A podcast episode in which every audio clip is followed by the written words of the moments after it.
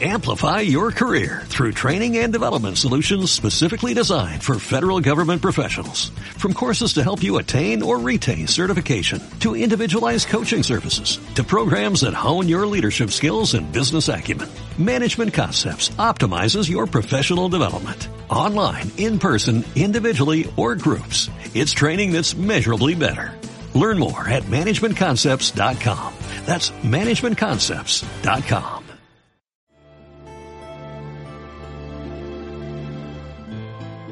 Estás escuchando Buscadores de Respuestas, entrevistas. Te damos la bienvenida a una nueva entrevista en el canal. Te ofrecemos una charla amena, diferente y sincera, con un invitado o invitada relacionada con el mundo del autismo, del TEA o CEA, de la diversidad funcional o de la discapacidad. ¿Nos acompañas? ¡Empezamos!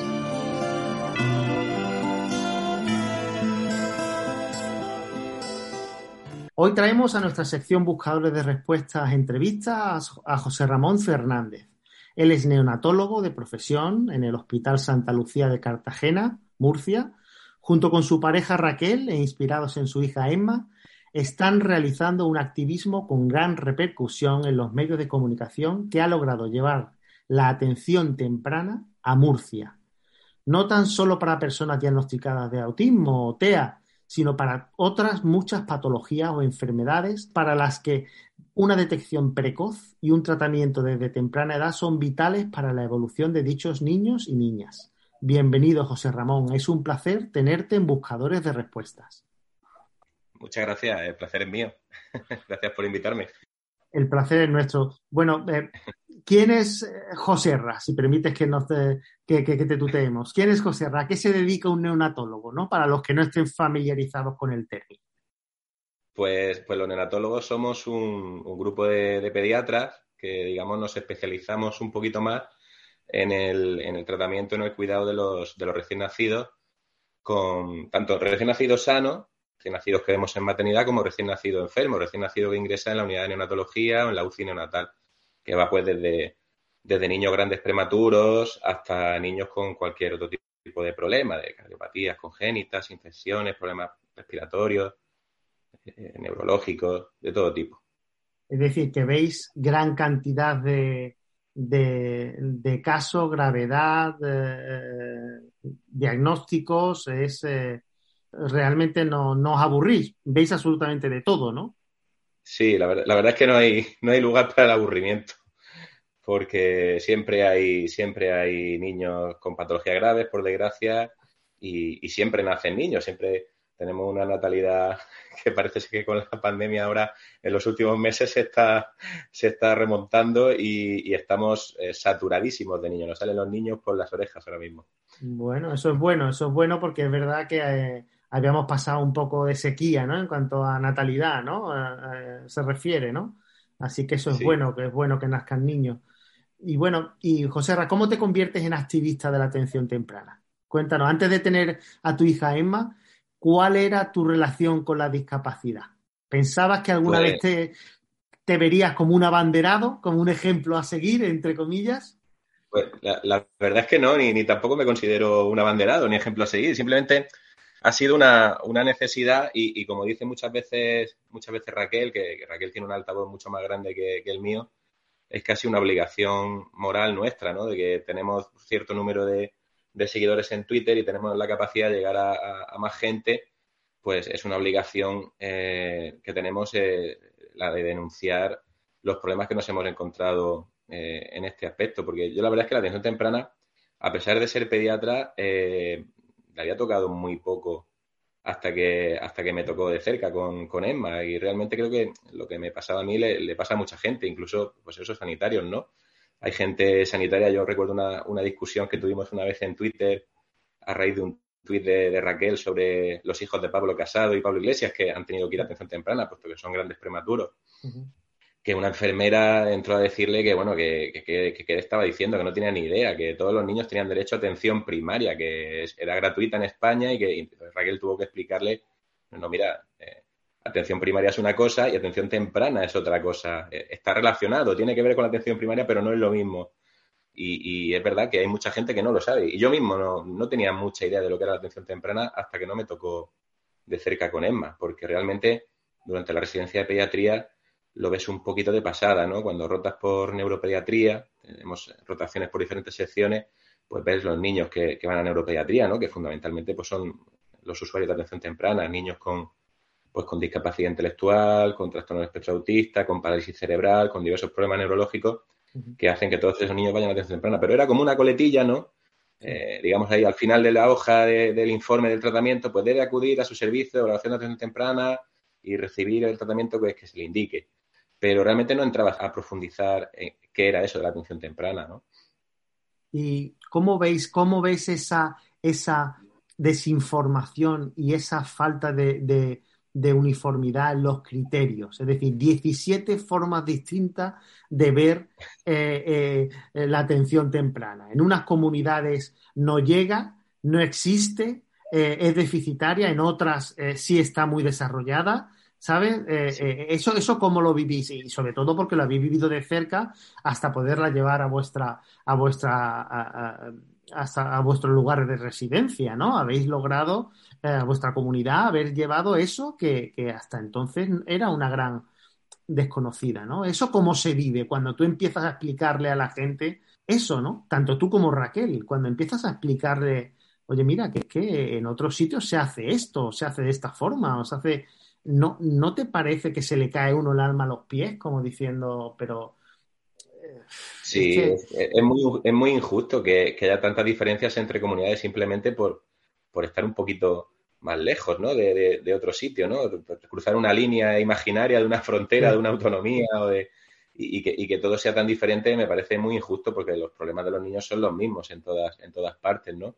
Y, es muy triste que, que, dependiendo de dónde nazcas, pues eh, tu hijo o tu hija tenga más posibilidades de, alcanzar su máximo potencial que si nace en otra, en otra comunidad, incluso dentro de la misma comunidad. Porque aquí en Murcia, en la región de Murcia, la atención temprana, pues dependiendo de la ciudad, por ejemplo, en Murcia y Cartagena, eh, la atención temprana hasta ahora eh, era, era, una prestación que era concertada, ¿no?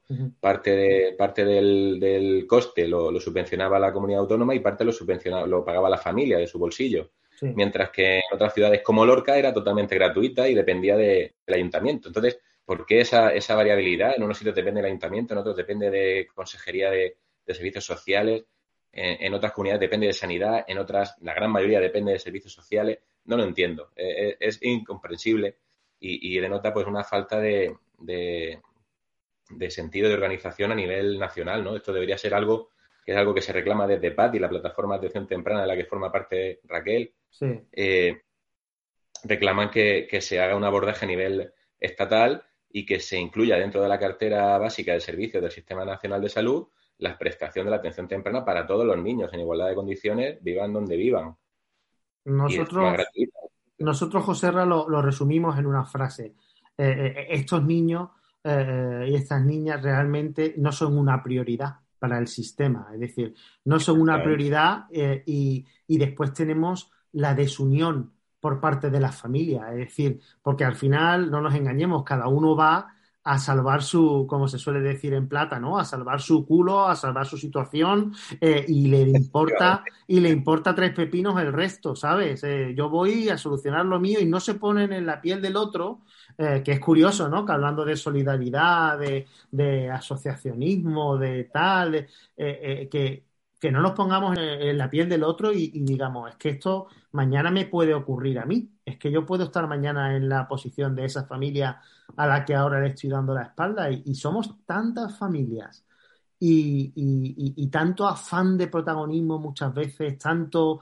¿Sabes lo que te quiero decir? No sé si, si, si me explico. sí, sí, perfectamente. Eso, eso realmente es, el, es un cáncer tremendo y, nos, y nos está perjudicando muchísimo porque no tenemos una voz, digamos, contundente y clara y eso la administración lo utiliza en nuestra contra porque va apagando fuegos y, va contentando a la asociación de turno más representativa, lo otro, lo tal, a, través de, las subvenciones sobre todo. Y eso es otro, otro cáncer porque eh, estás subvencionando, es decir, nosotros somos muy críticos, nosotros lo que decimos básicamente, José Ra, es que estás, eres cautivo, ¿sabes? Al, tú concertar esos servicios que deberían ser públicos y gratuitos con entidades que se convierten en meros intermediarios, ¿no? Son con entidades asistenciales que están dando esa, esa atención temprana, pero, son cautivas de esas subvenciones. Si no tuvieran esas subvenciones, no podrían subsistir.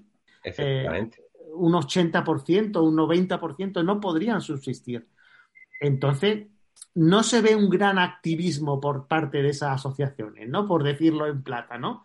Porque... Eh, eh, eh, y yo veo ahí como una dejación de funciones de la administración que, se, que ha logrado captar a todo ese entramado asociativo y hacerlo cautivo. Ojo, que eso no quiere decir que haya mucha gente que haga una labor realmente meritoria, con muy pocos recursos y que haga una...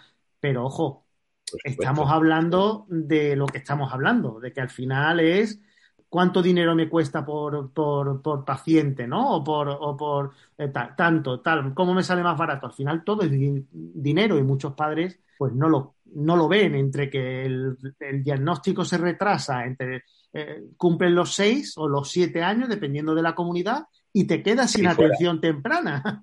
Eh, y muchos padres desconocen esa realidad, ¿no? Y después se quedan, pues, con una cara de sorpresa, como diciendo, ¿y ahora, ¿y ahora qué?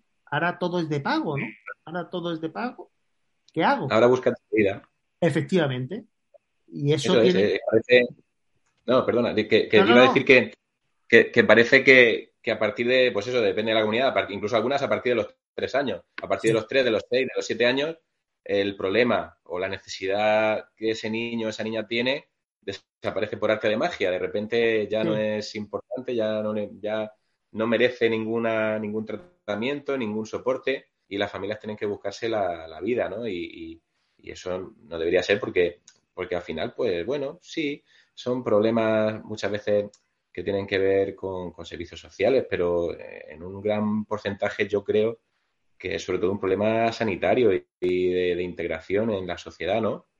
Igual que, que tenemos un sistema eh, sanitario público que generalmente no, no, tiene copago, salvo en las prestaciones farmacéuticas, ¿no? Y en algunas otras cosas.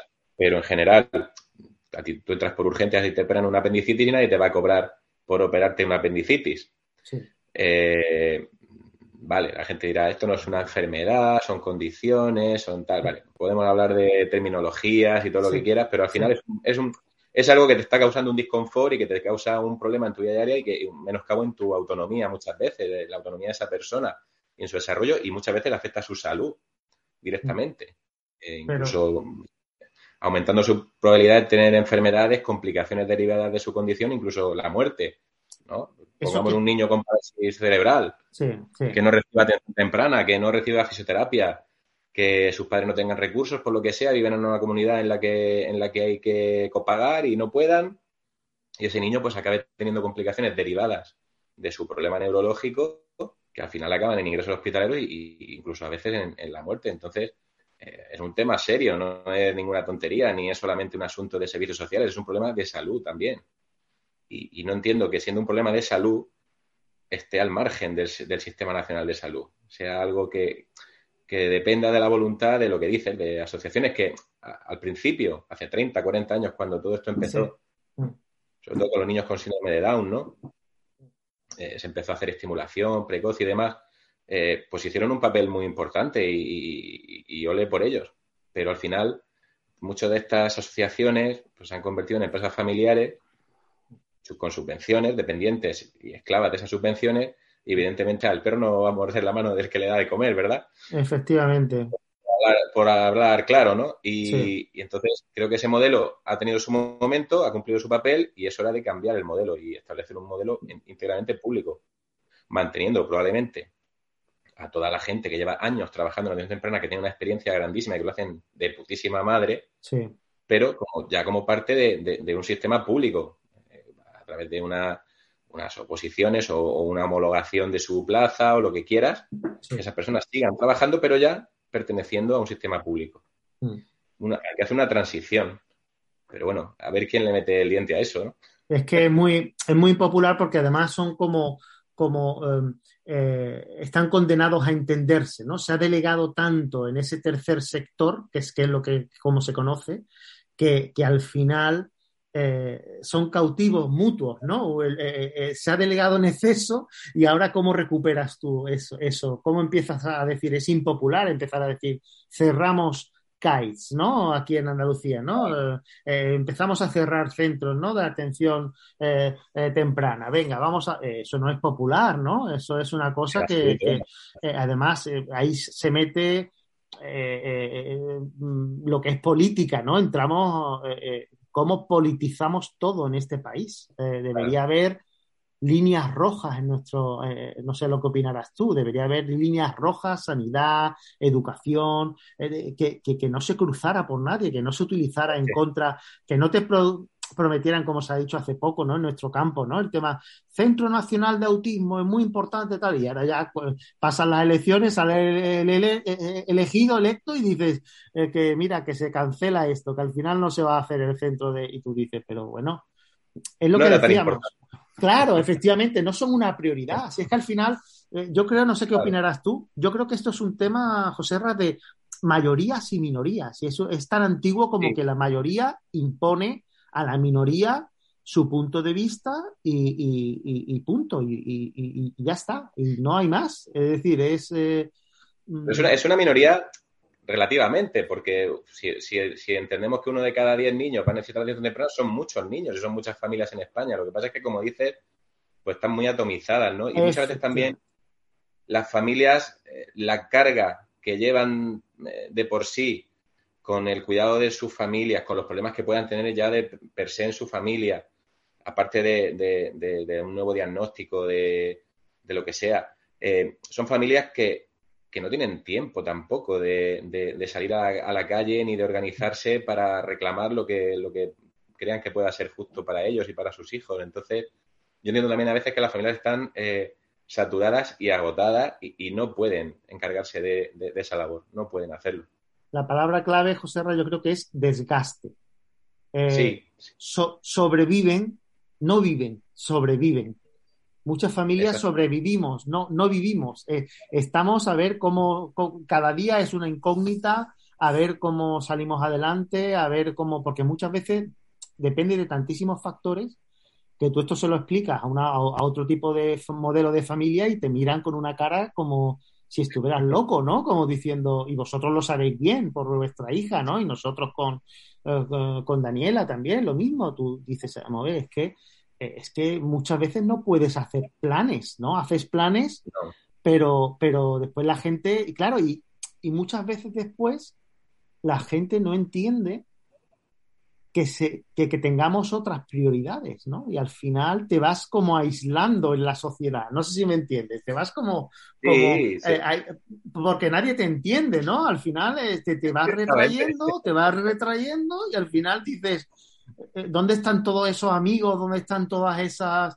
Eh, porque, porque hay un gran desconocimiento, ¿no? Con todo lo que se salga de la norma, ¿no? De, lo, de, lo, de la Y, al final tienes, tiendes a quedar con otros amigos que tienen también niños con TEA, porque nosotros últimamente realmente con quien más quedamos es con, amigos nuestros que tienen también eh, niños con TEA en el espectro. Entonces, al final, pues, pues sí, vas, vas vas acabando en donde te encuentras cómodo, ¿no? Porque es difícil muchas veces de entender las situaciones que, se viven con los niños, con los niños TEA. A veces la gente pues piensa que son mal educados, ¿no? Que son gritones, que está muy mal educado este niño, te miran mal, mm. o incluso te lo dicen a veces, ¿no? Te tienen el pan cogido debajo del brazo, ese tipo de cosas. Entonces, pues oye, prefieres para evitar ese tipo de comentarios y que la gente te esté mirando o molestando, pues prefieres quedar con, en otro entorno más seguro y más controlado, ¿no? Porque no te, yo creo que José Ra, que es que no te juzgan, porque saben lo que es eso. Entonces está en, cierto modo normalizado.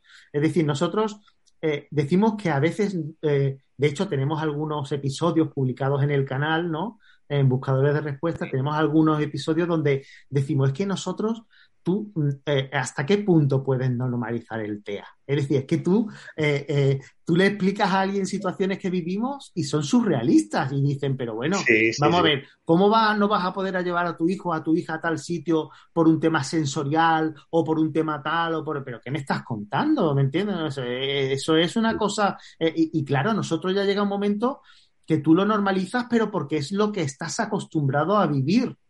Pero, Claro, pero no puedes normalizarlo a nivel sociedad porque esa sociedad no entiende para nada ni se adapta ni se adapta muchas veces a esa minoría, ¿no? Que tiene ese problema, ¿no? Eh, eh, eh, o ese o esas limitaciones o, porque a algunos no le gustan llamar déficit, no le gusta llamar discapacidad, no le gusta, pero nosotros nosotros somos muy claros, José Ra. la sociedad te trata como un discapacitado, ¿me entiendes? ¿no? Eh, totalmente, totalmente. Eso que tú hablabas antes de que si enfermedad, de que si trastorno, de que tenemos episodios donde lo decimos claramente y tú lo, lo podrás atestiguar porque estás dentro del sistema.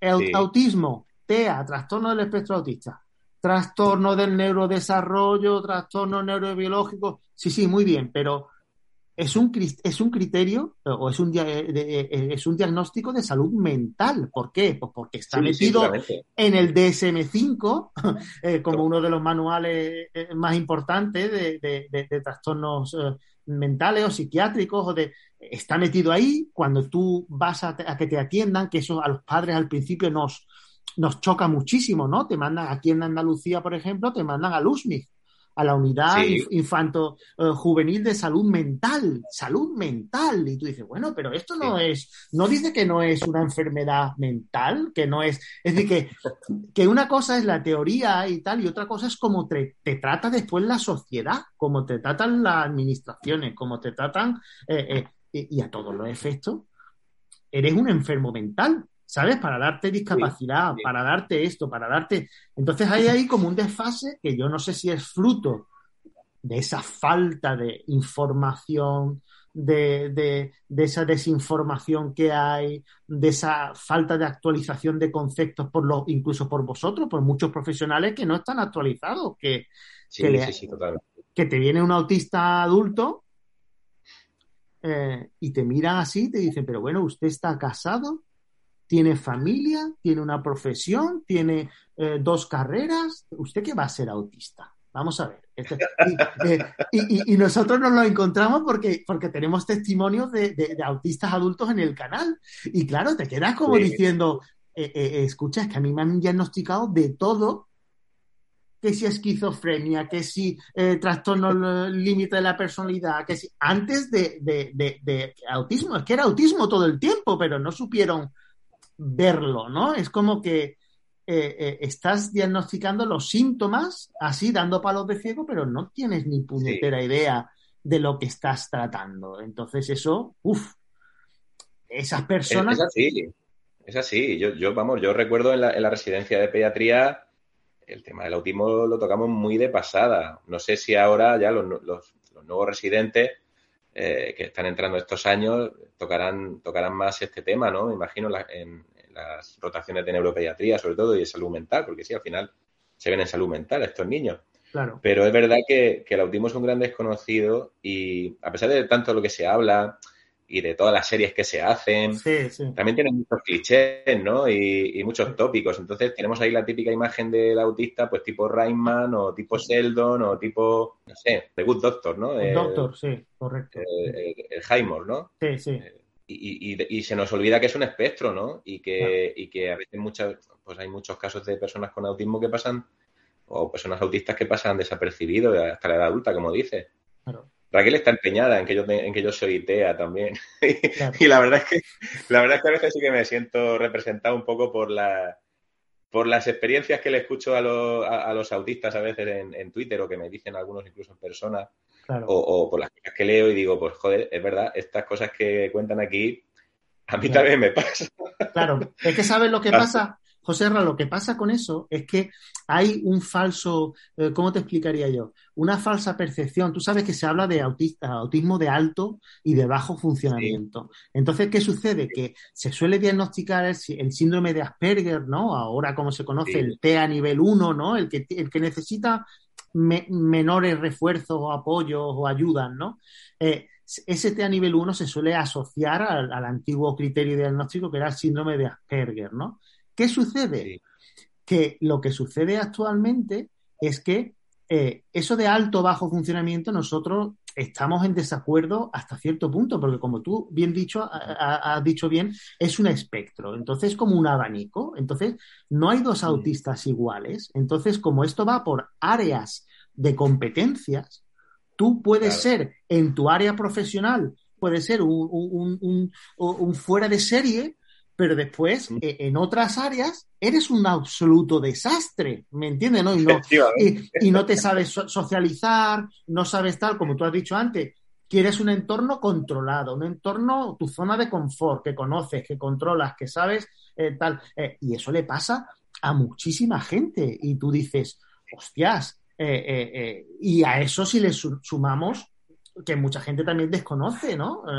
Nosotros tenemos el, episodio 9, genética y autismo, que oye, que esto es genético en un 80% o incluso más, dependiendo de los estudios. Entonces, eh, que, es muy habitual que, descubramos muchos padres que somos también autistas cuando nuestros hijos son diagnosticados. Lo que pasa que nosotros, por la razón que sea, hemos logrado camuflarnos o aprender esas triquiñuelas en las áreas donde nos movemos para pasar desapercibidos, pero, pero siempre hemos sido un poco raritos, un poco honestos, lo otro, tal, y tú dices, bueno, oye, eh, eh, pero bueno, hemos pasado el corte, ¿no? El corte entre comillas, ¿no? no eh, mm. el friki de clase. Claro, tú eres, tú tienes tus intereses restringidos, ¿no? Que cada uno tenemos los nuestros y en esos somos unos, unos, unos máquinas pero en otros temas tenemos una disfunción de infunciones ejecutivas, no sabemos cómo hacer determinadas, que tenemos que tener poco más muchas veces que un apuntador, ¿no? Que suele ser la pareja o suele ser tal, que nos dice, oye, mira, tira por aquí, tira por allí, esto, hazlo así, hazlo asado. Eh, y te quedas un poco loco, ¿no? Como diciendo, oh, mm, claro, es que esto no sería descabellado, ¿no? Que, que, sucediera tampoco, ¿no? Eh, eh, Hasta aquí la entrevista de hoy. ¿Te ha gustado? Cuéntanoslo con un comentario o email. Dinos también a qué invitado te gustaría que entrevistáramos en un próximo episodio o, si eres tú, por qué deberíamos entrevistarte. Y por último, no olvides suscribirte al canal para apoyarnos, motivarnos y así poderte informar de cada episodio que publiquemos. Muchas gracias por escucharnos.